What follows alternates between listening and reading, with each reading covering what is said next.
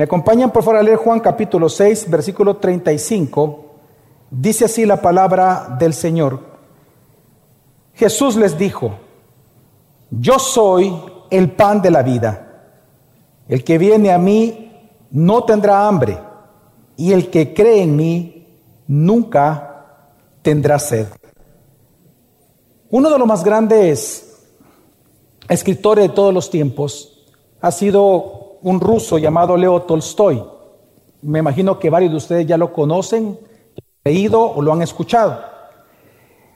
Él, aunque vivió bastantes años, ahí por la edad media de su vida, es decir, de los 50 años de edad, él realmente tuvo una crisis muy fuerte en su vida existencial. Y esto lo dejó plasmado en una de sus obras magnas llamado Una confesión. Y en este libro él llega a hacer una pregunta que viene a ser de verdad la pregunta más importante que él llegó a hacerse en su propia vida. Y la pregunta es, ¿existe algún significado en mi vida que no sería destruido por la muerte que inevitablemente me espera? Y es que Tolstoy, a esta época, cuando él se preguntó esto, él estaba lleno ya de mucha fama. Era un hombre respetado, un hombre muy rico ah, en Rusia. Él tenía una gran familia, de hecho estaba casado con 14 hijos. Fue un hombre realmente que tuvo de todo, pero que cuando él enfrentó su edad media, resulta que él se enfrentó a un gran vacío en su corazón. Él se encontró insatisfecho de la vida misma, tanto que él se quiso suicidar después de escribir este libro. En este libro, una confesión, él compara la vida, hermanos, como un hombre, él cuenta, como un hombre que se acerca a un pozo y cuando ve hacia el pozo se da cuenta que hay un dragón, se asusta tanto que él cae en el pozo. Cuando el bacayento logra agarrarse de una rama que salía del, pozo, una rama, y él logra asirse de la rama. Y él dice, la vida es así. La vida es como un hombre que está colgado y que cuando ve hacia abajo hay un dragón que está a punto de devorarlo. Y cuando él va hacia arriba se da cuenta que él no puede escalar, porque cuando va escalando simplemente se dio cuenta que habían dos ratones en la rama que estaban royendo, la rama día y noche. Y él dice, así es la vida de un hombre. La vida es como una persona que está agarrado en las ramas, que ve que los ratones están roendo y que él sabe que va a morir.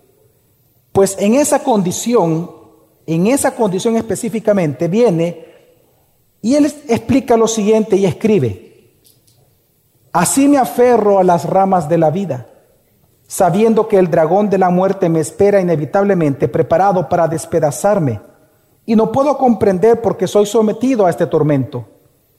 E intento chupar esa miel que antes me consolaba.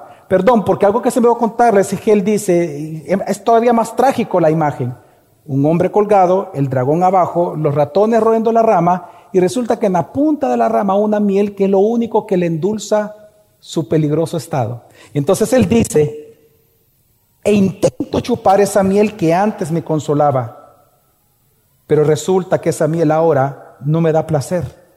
Y entre tanto el ratón blanco y el negro roen noche y día la rama de la que cuelgo. Veo claramente el dragón y la miel ya no me parece dulce. La miel, él se refiere a su familia. La miel es su éxito. La miel es su riqueza. La miel es la fama que uno puede encontrar en la vida. La miel es las amistades, el compañerismo, el reír juntos. Y lo que él está diciendo, cuando uno sabe que va a enfrentar la muerte, uno se da cuenta que todo eso no tiene sentido alguno. Hermanos, todos los que nos encontramos esta tarde aquí nacemos con un corazón vacío. Todos los seres humanos nacemos con mucha hambre. Y hay dos tipos de hambres en las cuales nosotros encontramos en el mundo. Por un lado está el hambre material, es decir, la comida, el pan. Pero por otro lado está también el pan o, o el hambre de tipo espiritual el hambre del alma, El hambre con el cual el ser humano nace por un hambre de significado, un hambre de propósito, un hambre de sentido. Y resulta que en la vida misma entonces tratamos de satisfacer ambas necesidades. Por un lado estamos en la necesidad de siempre poder comer los tres tiempos de comida, pero también nosotros buscamos en el día a día tratar de satisfacer el alma, el hambre que nuestra alma, nuestro espíritu tiene, con diferentes clases de pan que encontramos en este mundo. Pero resulta que cuando uno va avanzando en la vida se da cuenta que ese pan de ninguna manera sacia nuestra gran hambre espiritual. Por eso es que en este texto que estamos leyendo, Jesús a través de este discurso, Él presentándose como el pan de la vida, Él nos enseña, hermanos, que Él no solamente es nuestro Salvador, no solamente es el que perdona tus pecados, sino que resulta que Él te salvó para llenarte y satisfacerte de significado para siempre. Y por eso Él se presenta como el pan de la vida. Un pan que Él mismo dice que el que viene a mí no tendrá hambre y el que cree en mí jamás va a tener sed.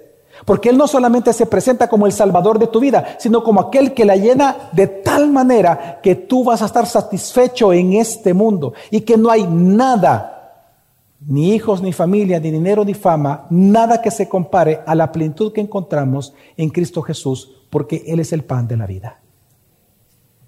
Por eso es que en el sermón de esta tarde mi intención es convencerte a que busque la satisfacción que solo Jesucristo regala, porque solo Jesús la puede dar. Pero para eso tenemos, hermanos, para poder entender la belleza y poder capturar la belleza de este texto, Realmente tenemos que comprender todo su contexto, porque el contexto marca precisamente el por qué Él se llama el pan de la vida. Así que le voy a pedir que me acompañe a estar revisando la escritura. Al inicio del capítulo 6, por ejemplo, dándonos cuenta, si usted lo ve simplemente ahí rápidamente, del versículo 1 al 15, lo que nosotros encontramos es que el capítulo 6 inicia con el milagro de la alimentación de los cinco mil. Un milagro que los cuatro evangelios lo narran y nosotros estamos muy familiarizados con este milagro.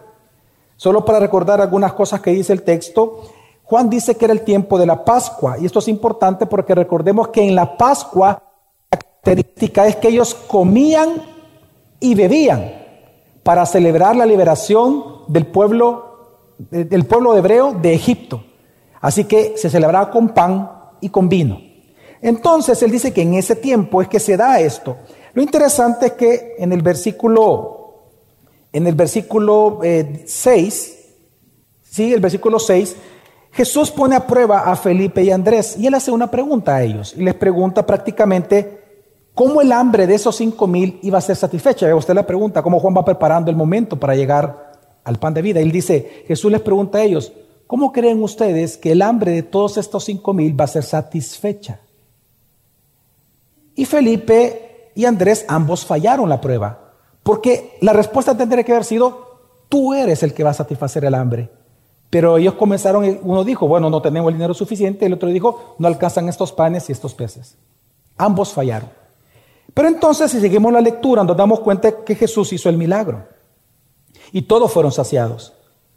Y cuando todos fueron saciados, la gente inmediatamente exclama ante Jesús diciendo, verdaderamente, este es el profeta que habría de venir. Claramente esta es una referencia a Deuteronomio 18, en donde en aquel momento Dios prometió que iba a haber un día en que un profeta como Moisés iba a ser levantado en el mundo, que iba a ser el libertador de todo su pueblo una vez más. Y por lo tanto, este el profeta, el pueblo judío estaba esperando como un gobernante. Y resulta entonces que ellos, al ver que hizo el milagro, como Moisés hizo el milagro, y muchos milagros. Entonces pensaron que Jesús era este profeta, mas sin embargo lo quisieron hacer rey de manera inmediata y por eso, porque Jesús vio que lo querían hacer rey, simplemente huyó inmediatamente. Luego vemos nosotros, si seguimos la lectura, el 16 en adelante, nos damos cuenta de que viene el gran milagro de que Jesús camina sobre las aguas. Resulta que los discípulos, luego de esta alimentación, se pasan al otro lado del lago.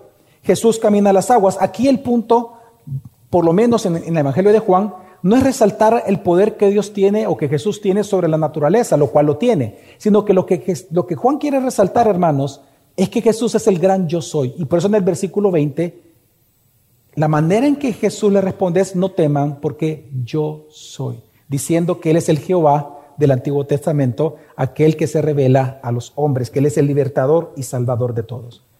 Pero entonces en este contexto resulta que dice que al día siguiente la gente buscó a Jesús.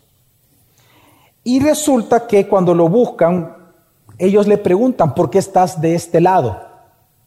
Y Jesús responde en el versículo 26, en verdad les digo, que me buscan no porque hayan visto señales, sino porque han comido de los panes y se han saciado. Mira, hermanos, en buen salvadoreño, para entender lo que Jesús les dijo a ellos en este momento es, ustedes me buscan porque quieren desayunar. Eso es lo que Jesús les dijo. No, es, que eso literal lo que está diciendo Jesús. Ustedes me buscan porque ayer les di de comer y hoy quieren que les dé el desayuno.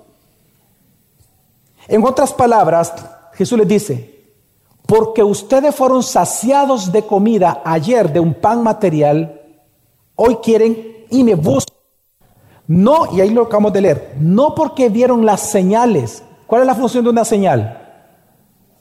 Señalar. La señal no es el objeto, la señal señala un objeto. Lo importante no es la señal, lo importante es que el objeto al cual señala. Jesús dice, ustedes no vienen a mí porque han visto la señal. Ustedes vienen a mí porque quieren que les dé un desayuno. Ustedes no vienen a mí porque quieren el perdón de sus pecados no vienen a mí porque yo soy su Salvador. Y por eso entonces Jesús da una orden, versículo 27. Trabajen, no por el alimento que perece, sino por el alimento que permanece para vida eterna. Y aquí Jesús, hermanos, enseña dos cosas. Bueno, enseña, perdón, lo siguiente. Hermanos, que en este mundo hay dos tipos de pan que pueden saciarte a ti. Dos tipos de pan nada más.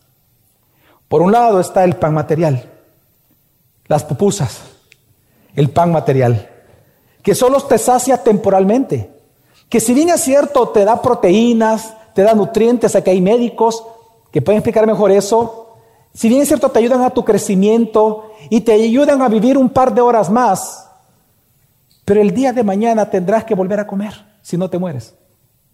Porque es un pan que no te sacia para siempre.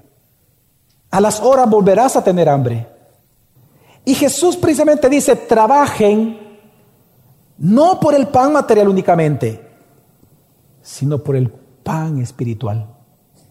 Obviamente ellos como eran incrédulos, ellos pensaron que Jesús estaba refiriéndose a las obras, a que ellos tienen que trabajar y esforzarse por ganar el pan espiritual. Y por eso ellos vienen y, con incuidad le preguntan, ¿cómo ganar? En el versículo 28-29, si usted me está acompañando, ellos le preguntan, ¿cómo ganar ese pan de Dios? Jesús dinos qué obras, porque ellos pensaban que la salvación era por obras, qué obras tenemos que hacer para obtener el pan que solo Dios nos puede dar. Y la respuesta de Jesús es en el 29. La obra de Dios, el trabajo que tienen que hacer ustedes para ganar este pan es que crean en mí. Y qué impresionante, porque Jesús lo que está diciendo es, lo único que tienes que hacer es creer que yo soy ese pan. Por eso es que inmediatamente ellos le responden en el versículo 30, bueno, pero entonces, ¿qué señal haces para que creamos que tú eres el pan? Mire qué tremendo estos, eh, eh, estas personas. Porque a ellos no les bastó el milagro anterior del cual ellos fueron testigos porque fueron alimentados, son los mismos que están ahí con Jesús. No les bastó el milagro anterior y les voy a explicar por qué no les bastó. Porque ellos estaban comparando ya a Jesús con Moisés. Por eso le dijeron el día anterior, tú eres el profeta, porque recuerde que era uno como Moisés. Ellos estaban comparando a Jesús con Moisés. Ellos prácticamente le están diciendo, mira, tú ayer nos alimentaste hace un tiempo de comida, pero Moisés lo hizo seis días a la semana por 40 años. Tú solo un tiempo nos has dado. ¿Qué vas a hacer? Ellos lo que le estaban pidiendo es que los mantuviera. Es lo que le estaban pidiendo, pensando que esa es la manera de dar el pan. Entonces, Jesús automáticamente los corrige y por eso en el siguiente versículo les dice que Moisés no es quien da el maná. Le dice, Moisés no fue quien les dio el maná a ustedes, sino mi Padre que está en los cielos. Y por eso les dice, y ahora mi Padre, que es el que dio el maná allá, ahora les dará el pan verdadero. Y cuando Él dice el pan verdadero, ellos compran la idea, los que estaban escuchando, y automáticamente se les dice, automáticamente le dice, bueno, si este es el pan verdadero que, que ofreces, entonces vienen y le dice, entonces danos de ese pan, Jesús. Queremos el pan verdadero. Danos ese pan. Y la respuesta de Jesús, yo soy el pan de la vida. El que viene a mí no tendrá hambre y el que cree en mí nunca tendrá sed. Pero ya les dije que aunque me han visto, no creen. Ahora, aquí Jesús, hermanos, está afirmando dos cosas. En primer lugar, está afirmando que Él es el dador de la vida eterna, que Él es el salvador de ellos, que Él es el redentor que estaban esperando. Hermanos, Jesús está afirmando en primer lugar que Él es el salvador de cada uno de nosotros, es quien libra tu vida del pecado, de la esclavitud del pecado y de la muerte eterna. Jesús es nuestro salvador, Jesús es nuestro libertador. Y es lo que Jesús está diciendo con este texto. Pero a la vez Jesús está diciendo que Él es el que sacia tu vida. Porque el que viene a Él no tendrá hambre otra vez. Y el que cree en Él no volverá a tener sed de nada de este mundo. Así que en segundo lugar Jesús no solamente está diciendo que Él es tu Salvador, sino que Él es el que te satisface, el que te llena, el que llena tu vida con un nuevo y verdadero propósito. Jesús es quien da el sentido de la vida de los seres humanos sobre la faz de la tierra. Jesús es quien te da propósito a tu vida y a tu muerte. Jesús, hermanos, es quien te da la felicidad y la plena satisfacción y quien te ayuda en tus luchas y tentaciones. Por eso Jesús dice, y nunca tendrás hambre ni sed. Porque precisamente, hermanos, son los que creen en Jesús y los que vienen a Jesús y creen en Él como el Cristo Salvador, son los que gozarán, hermanos, de tanta satisfacción en su propia vida y en toda la serie de su vida, que no serán dominados por los deseos mundanos. Y es lo que está diciendo aquí Jesús. Cuando tú crees en Jesús, y aquí todos los que somos creyentes lo experimentamos, Jesús nos llena de tal manera nuestras áreas de vida que precisamente no somos dominados por los deseos mundanos porque estamos plenamente satisfechos en Jesús. Ahora, ¿cómo es eso posible?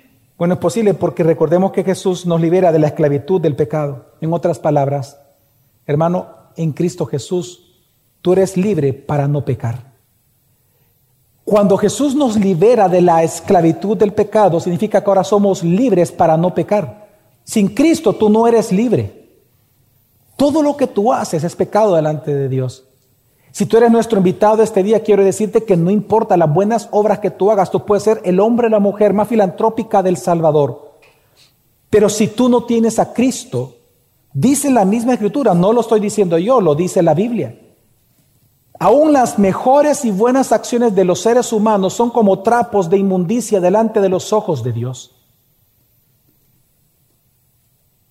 Porque el único que puede traer satisfacción y plenitud, y el único que te puede traer libertad y libertad para no pecar, es Jesús. Todos nosotros nacemos muertos espiritualmente, esclavos del pecado. Y Jesús está diciendo que quien, el único que nos puede liberar es precisamente Él, porque Él es el pan de la vida. No solamente dice de vida, sino que el pan de la vida. El que da vida y vida eterna. Hermanos, cada persona de los que nos encontramos acá, por causa del pecado nacemos con apetitos insatisfechos. Y no hay nada en este mundo material que pueda satisfacerlo. Y no hay nada material porque todo lo que hay en este mundo, hermanos, es finito. Todo es temporal. Todo es efímero todo es parcial. Piensa por un momento, aún el maná, de lo cual los judíos le estaban diciendo a Jesús, aún el maná era temporal y era finito. El maná solo duraba un día.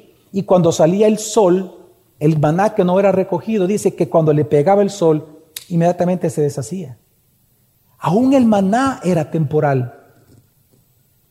Todo en esta vida es temporal. Por eso el predicador en Eclesiastes llama a todas las cosas de este mundo y a la vida misma bajo el sol le llama vanidad de vanidades, porque todo es temporal. ¿Por qué? Y aún, y aún el maná, ¿por qué? Porque todo apunta a algo. El único que es eterno y que te puede dar vida eterna y satisfacción eterna es nuestro Señor Jesucristo, porque Él es el pan de la vida. Y por eso es que, hermano, por eso es que aparte de Jesús, todo en este mundo es insatisfactorio. Todo en este mundo, aparte de Jesús, no trae satisfacción porque todo es temporal. Pensemos, comer, comer rico, vestir bien, tener experiencias maravillosas, reír con muchos amigos, viajar por diferentes partes del mundo y conocer grandes ciudades o grandes paisajes, el tener muchas posesiones y cosas muy buenas. Yo sé que todo esto que estoy mencionando, todo esto, hermanos, produce realmente satisfacción y da un sentido de felicidad, pero es temporal. Porque resulta que mañana, a la mañana siguiente, tú vas a, volver a necesitar, volver a comer, vas a buscar nuevas experiencias y cada vez más extremas, más sexo, más frenesí, más risa, porque resulta que lo anterior ya no te satisface. Es la miel de Tolstoy. La miel de Tolstoy que resulta que ya no satisface porque tu pecado es insaciable.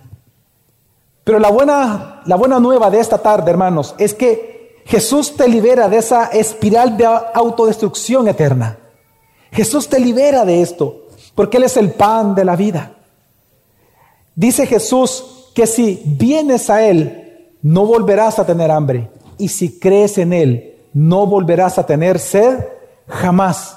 Por nada de este mundo. ¿Por qué? Porque Él te va a satisfacer de tal manera que todos los demás placeres simplemente serán como nada ante la belleza, ante la hermosura, ante la gloria de la presencia de Dios en tu propia vida, hermano.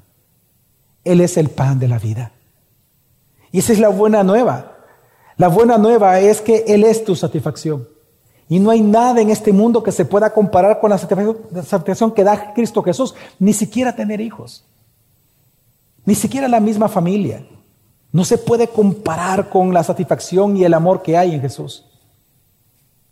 Es más, Jesús produce tal satisfacción que no importa que venga la situación más difícil a tu vida, porque estás pleno en Él la forma en que verás tu sufrimiento será de una manera que le dé gloria al Señor. Hay un ejemplo que nosotros conocemos de un hermano nuestro llamado Horacio, Horacio Spafford. Él fue el compositor de varios himnos, pero hay un himno que nosotros cantamos y es un himno muy hermoso. Un himno que en, bueno, en español se traduce como estoy bien, gloria a Dios. Un himno muy hermoso, pero que nosotros conocemos cómo fue que lo escribió. Pero hoy quiero dar un poco más de detalle de cosas que he dicho en otras ocasiones, porque a mí me impresiona, porque en él se puede ver claramente lo que sucede en tu vida y en mi vida cuando Jesús planifica y llena tu vida con él. Horacio Spafford, recordemos que él fue un hombre que tenía una esposa con cuatro hijas. Él era un empresario, abogado de profesión, nacido en Nueva York, en los Estados Unidos, un hombre que sirvió muchísimo, un hombre muy piadoso. Él era uno de los servidores de la iglesia donde él se congregaba en Nueva York, una iglesia muy famosa en aquel momento, con, de los mejores predicadores que ha habido en Estados Unidos. Un hombre de verdad muy piadoso. Y resulta que él tenía cuatro hijas, una de once, una de nueve, una de cinco añitos y una niña de dos años. Pues resulta que él los envía en un viaje por barco, en aquel momento por barco, a Europa. Y la historia pues cuenta que este barco choca contra un barco mucho más grande, contra un acorazado militar, y automáticamente el barco comienza a hundirse. Los testigos, los que quedaron vivos, que ya voy a decir cuál fue la cantidad de personas vivas que quedaron, es interesante que se ha recogido el testimonio de todos.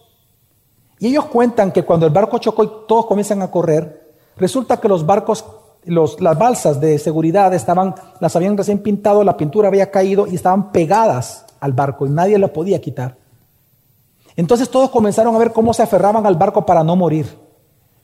Pues resulta, por el testimonio de todos ellos, se nos cuenta que en ese momento, cuando comienza a ver aquel famoso remolino cuando un barco se está hundiendo, la niña de 11 años le dice a todas sus hermanas, no teman, dice, porque el mar Es suyo. Nuestro Dios lo ha hecho, hermanitas. Y resulta que en ese momento el remolino la, a ella la tomó y la hundió y la mató. La niña de dos años, la mamá la tenía abrazada y comenzaron a caerle los escombros y un escombro le pega a la niña, sale volando la niña y la mata automáticamente. La niña de cinco años y la niña de, nueve simplemente se aferraron a los pantalones de un hombre que estaba agarrado de una vara del barco y resulta que todos hundieron y la niña de cinco y de nueve también murió. En esta tragedia, 226 personas murieron, 61 quedaron vivas. Cuando el barco que los rescata llega, la esposa de Horacio exclama, porque solo ella quedó viva, Dios me dio cuatro hijas, cuatro Dios me quitó. Un día sabré por qué, yo a él lo alabo.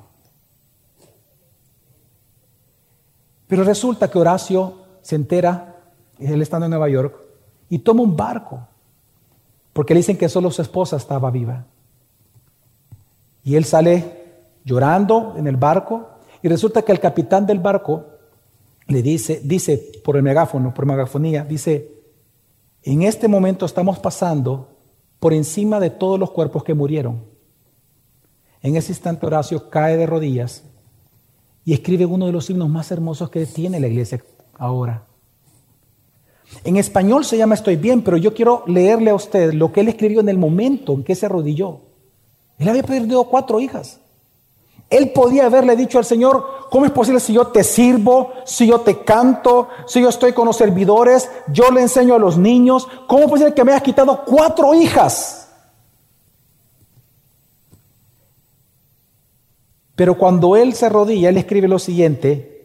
El himno original, la transliteración al español literal dice así.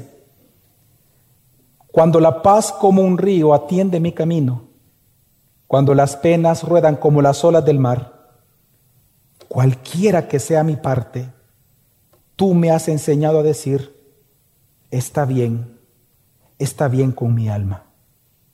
Aunque Satán golpee, aunque vengan las pruebas, esta bendita esperanza está al control, que Cristo ha observado mi desesperada situación y ha derramado su propia sangre por mi alma.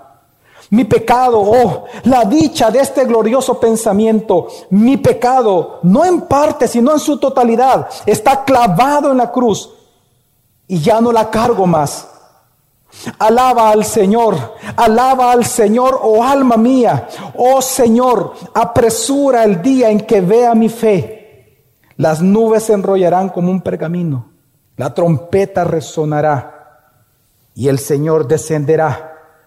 Allí entonces estaré bien mi alma. Tiempo después de esta tragedia, la hermana de Horacio cuenta que ella recibió una carta cuando él llegó a Europa a encontrarse con su esposa. Horacio le escribió a su hermana. Y una porción de esta carta dice lo que le escribió Horacio a su hermana. El jueves pasado navegamos sobre el lugar del naufragio en medio del océano. Las aguas de tres millas de profundidad pero yo no pienso en nuestros seres amados como que si estuviesen allí. Ellas, hablando de sus hijas, están a salvo, cubiertas en los brazos de mi cordero. Hermano, ¿cómo es eso posible? ¿Cómo es posible que un hombre que haya sufrido tal tragedia tenga tal satisfacción de la vida. Y su historia no termina ahí. No lo voy a contar todo, pero resulta que después, años después, él tiene cuatro hijos, pero el primero también muere. Volvieron a tener otros cuatro. Y él nunca dejó de componer al Señor. ¿Cómo es eso posible? ¿Cómo es posible? ¿De dónde viene tal satisfacción de la vida, hermanos? Viene de Jesús. Porque Él es el pan de la vida, quien prometió, el que viene a mí no tendrá hambre y el que cree en mí nunca tendrá sed jamás. Por eso es que nosotros, hermanos, todo el tiempo decimos congrégate, escucha, disipúlate, porque es Jesucristo alimentado nosotros de su palabra, el cual nos sacia todo el tiempo. Y su Espíritu Santo fortalece nuestra alma, no importa cualquiera que sea tu circunstancia. Ahora, la pregunta es obviamente, pero pastor, ¿y qué garantiza que Jesús realmente va a cumplir también eso en mi vida? ¿Qué garantiza que Jesús realmente va a cumplir que si yo creo en Él, mi hambre y sed por este mundo va a ser saciado? Porque yo sé que aquí varios tenemos hambre y sed, algunos pueden tener hambre y sed del mundo.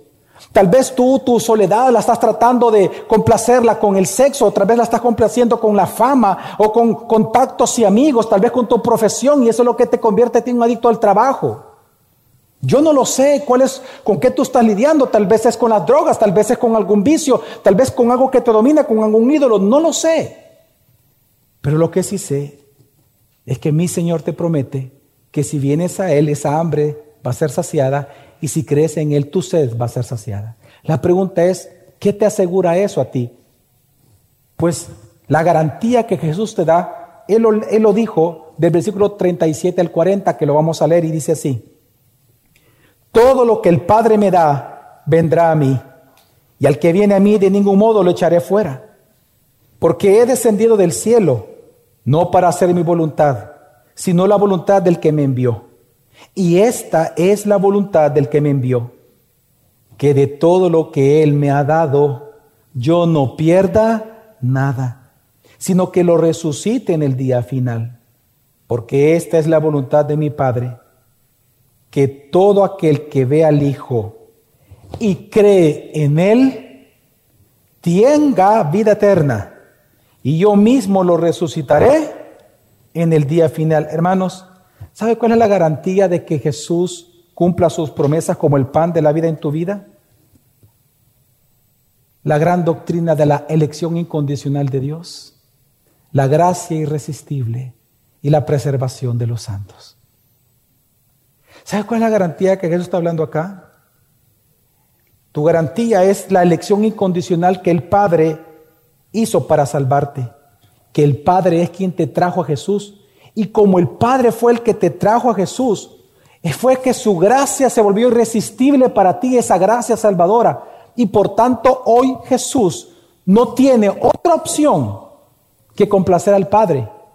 Que como tú fuiste elegido y fuiste atraído por el Padre hacia Jesús, ahora Jesús te va a preservar como santo para Él resucitarte en, el, en nuestra resurrección. ¿Cuál es la garantía que tenemos nosotros los cristianos? De que Él nos sacie plenamente, la garantía es que Dios te trajo a Jesús. Y esta es la voluntad que tiene que hacer Jesús, no perderte a ti. Hermano, qué grandiosa noticia. Qué grandiosa noticia que la voluntad del Padre para con el Hijo es que tú no te pierdas y el Hijo lo va a cumplir. Amén. Y esa es nuestra garantía.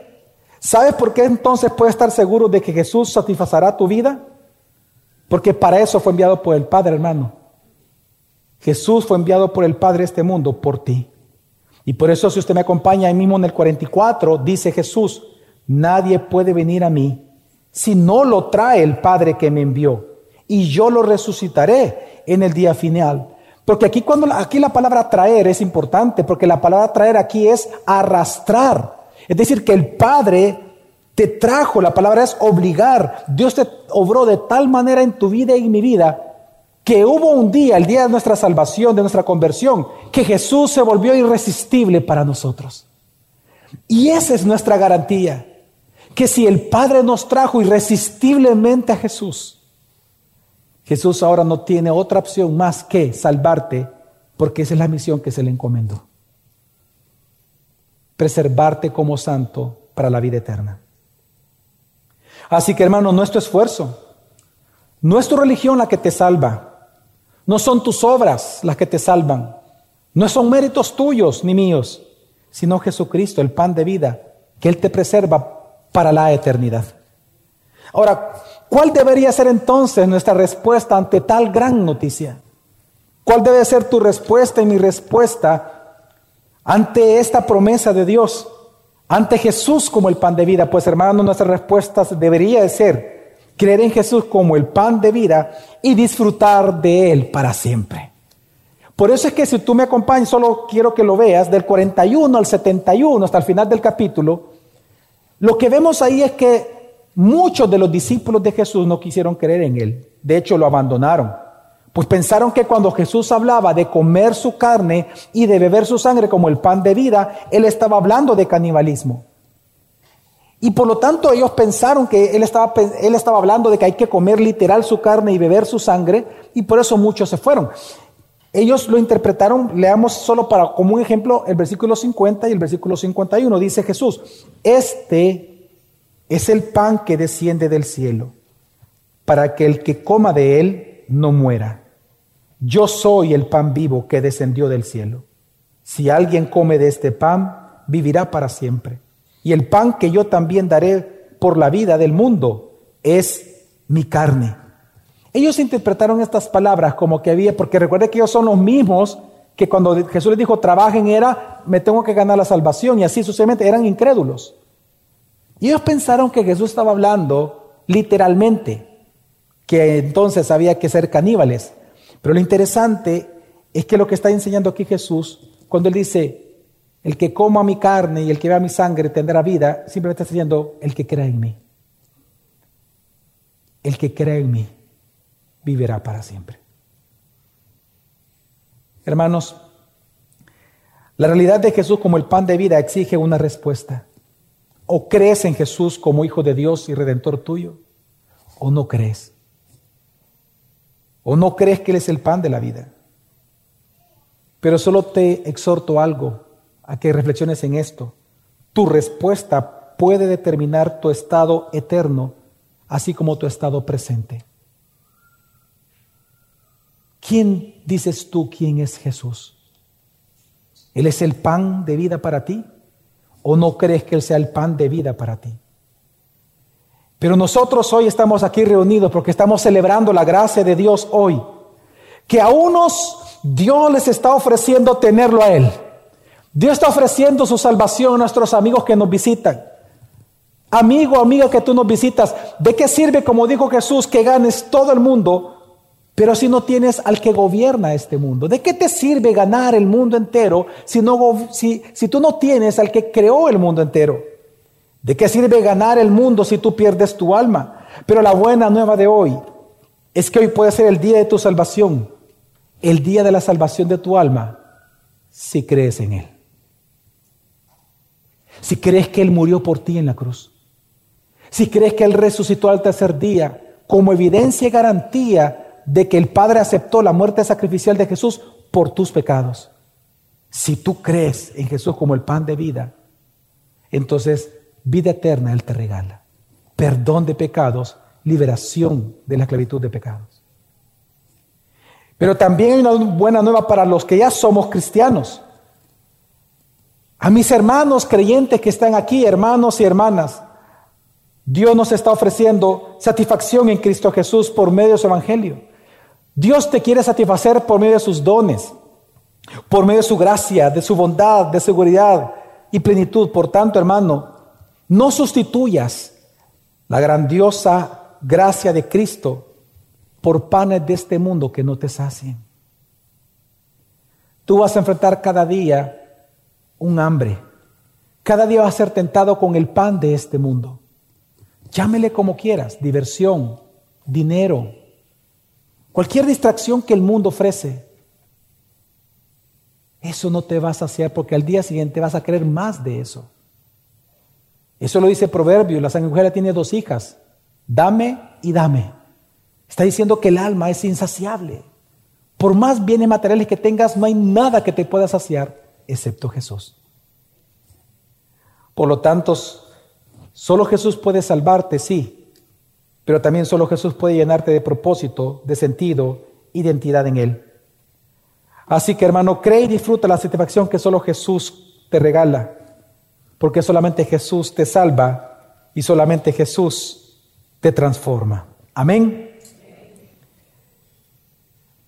Hermanos, que el pan de vida te alimente este día y para siempre. Fíjense que he estado meditando, hay un poema, a mí me gusta mucho leer poesía o escuchar, no hay mucho cristiana. Bueno, entonces cuando uno encuentra algo bonito, pues uno lo recomienda y he estado luchando durante el sermón porque lo tenía para el sermón, lo leí. Es un poema muy sencillo, escrita por una hermana nuestra, pero que describe muy bien por qué celebramos la cena del Señor. ¿Me permiten leerlo, hermanos? Pequeño poema dice, estropeado y marcado por el tiempo, no despertó interés en el subastador. Mas él, disimulando y sonriendo, tomó el viejo violín y a todos los mostró. ¿Qué me ofrecen por este instrumento? ¿Quién va a ser el mejor postor? preguntó. ¿Un dólar? ¿Uno? ¿Alguno ofrece dos? Dos dólares. Ah, alguien tres ofreció. ¿Tres? ¿Tres? Por tres el violín doy. Entonces un anciano de cabello gris se acercó lentamente, arco y violín. El polvo del vetusto violín limpió, las cuerdas flojas con cuidado ajustó, y una melodía dulce dejó oír, que cual son de ángeles a todos pareció oír. Al cesar las notas, el subastador con grave voz preguntó, ¿Ahora cuánto dan por este violín? Y en alto el instrumento levantó. Mil dólares por ahí. ¿Quién me ofrece más? Ah, tres mil. Por tres mil el violín se va. Hubo ovaciones, pero alguien preguntó, ¿pero cómo puede ser que cambió su valor? ¿Por qué de pronto su valor aumentó? Y al instante una voz muy clara se oyó. Es que la mano del maestro lo tocó. Al igual que aquel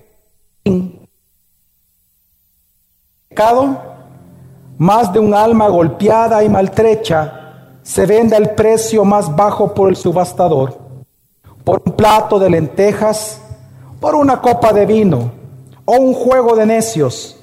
Se vende al mas la masa ignorante no entiende cuán alto es el precio de un alma, ni la transformación que en ella se obró cuando la mano del maestro la tocó.